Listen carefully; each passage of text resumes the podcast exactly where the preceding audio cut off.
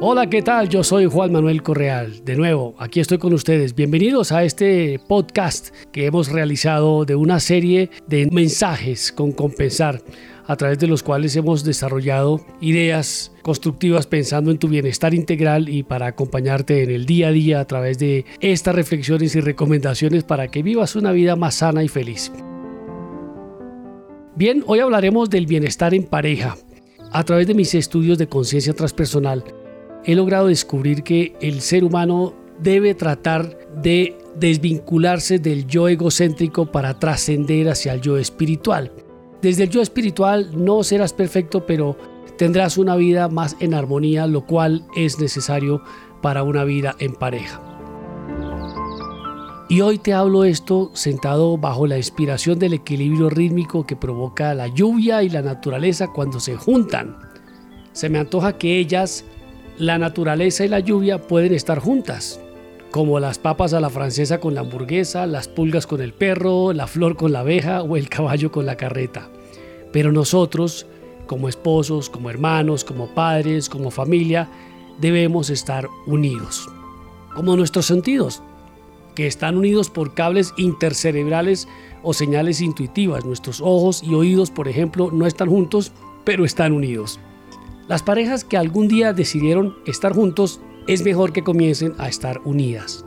Unidos para ayudarse y apoyarse en momentos de aflicción, debilidad, duda o crisis, con la tranquilidad de sentir la fuerza del uno cuando el otro está débil.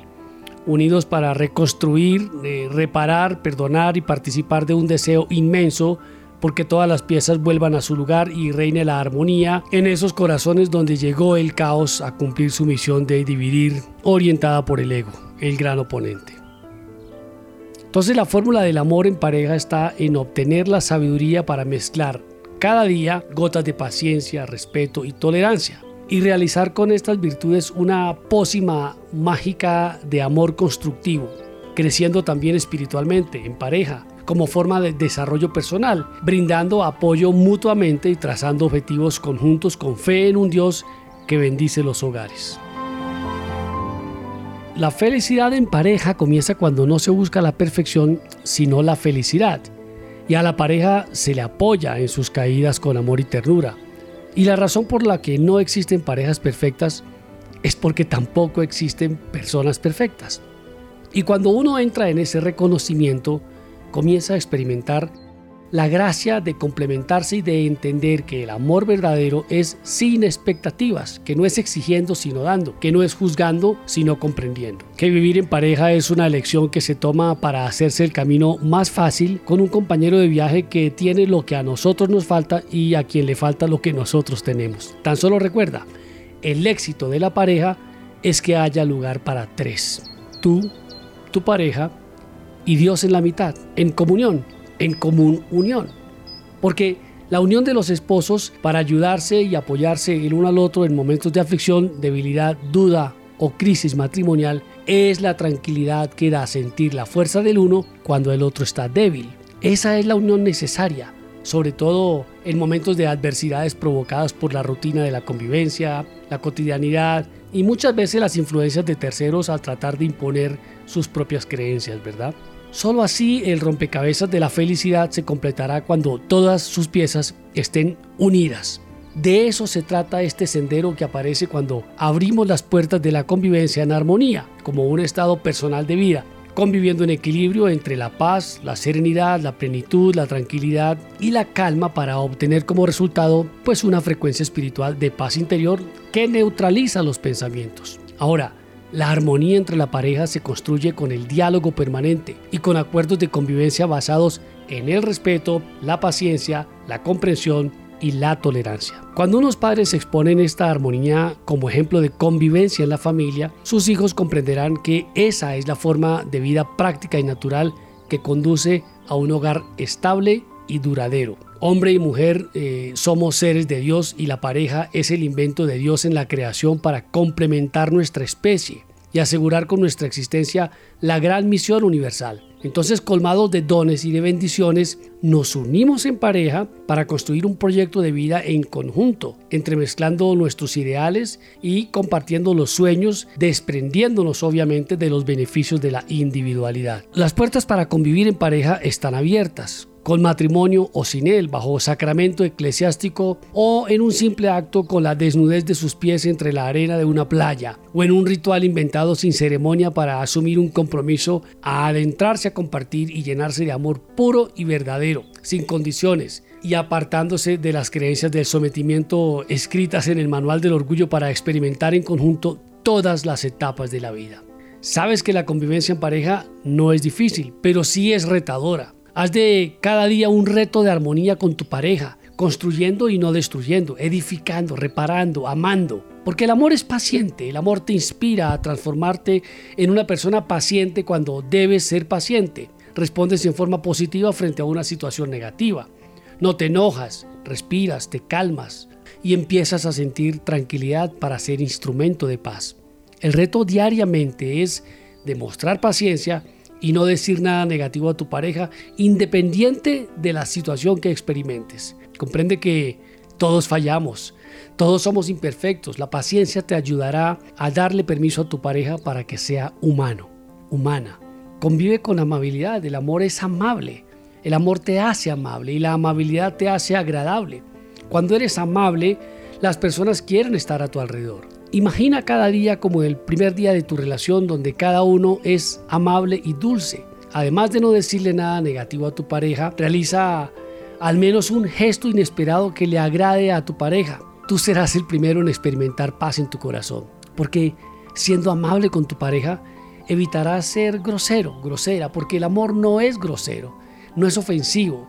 En una relación hay tres reglas de oro. La primera, trata a tu pareja de la misma forma en que quieras que te trate. La segunda, ten la misma consideración con tu pareja como la tienes con tus amigos o familiares.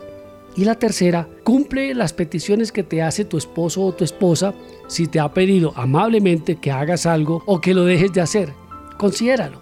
Es decir, ama generosamente, porque el amor no es egoísta. Lo opuesto del amor es el egoísmo. Sin embargo, todas las personas en algún momento de nuestra vida vivimos desde el ego. Cuando se ponen los intereses personales y los deseos personales por encima de nuestro compañero de vida, eso es una señal de egoísmo. Cuando nos quejamos de lo que hacemos permanentemente por el otro, es egoísmo.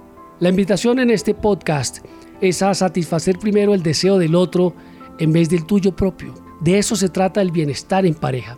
Recuerda que siendo parte de la familia de compensar la premisa es lo mejor de lo que hacemos es para quien lo hacemos.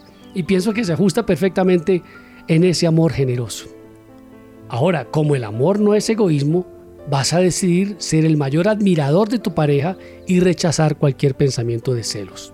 Por otra parte, decide demostrarle a tu pareja cuánto le amas libremente sin temores ni celos, porque el amor verdadero no es celoso.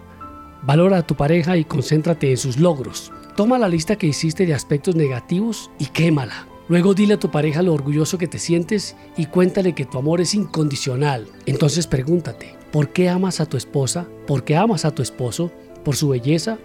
¿Por su sentido del humor? ¿Por su fortaleza? ¿Por lo atractivo? ¿Por su generosidad? Si esas razones en algún momento cambian o desaparecen, entonces habría que revisar en qué etapa está ese amor. Porque la única forma para que el amor dure toda la vida es que sea incondicional.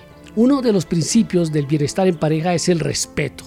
El respeto es un concepto universal donde se conjugan la admiración y la conciencia para corresponder a ese alguien que tiene su propio espacio. Respetar es entender que los demás tienen su propia forma de ser y que conviven con sus creencias. Es aceptar su condición y no caer en la necesidad de creer que nuestra misión es transformar a esa persona para que sea como nosotros queremos que sea. No, respetar es establecer un límite dentro de nuestra área de vida y no invadir el espacio de los demás, exigiendo privacidad por el nuestro respetuosamente. Porque el verdadero respeto de una persona por parte de los demás se gana con hechos que despierten nuestra admiración por la realización de actos, hechos, obras, palabras o ideas que trasciendan. El respeto no se impone por poder, porque deja de ser legítimo. El respeto es la humildad que se tiene para reconocer la grandeza de aquello que está ante nuestros ojos.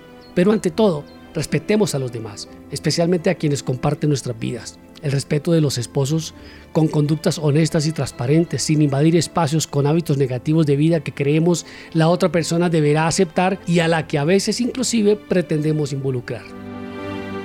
De esta manera te invito con gran respeto a construir en pareja, a amar, sonreír, perdonar, reparar, aceptar y llenarte de paciencia, tolerancia y respeto. Gracias por acompañarnos. Te invitamos a poner en práctica lo aprendido y a compartir este podcast con tu gran familia de Compensar. Hakuna Matata.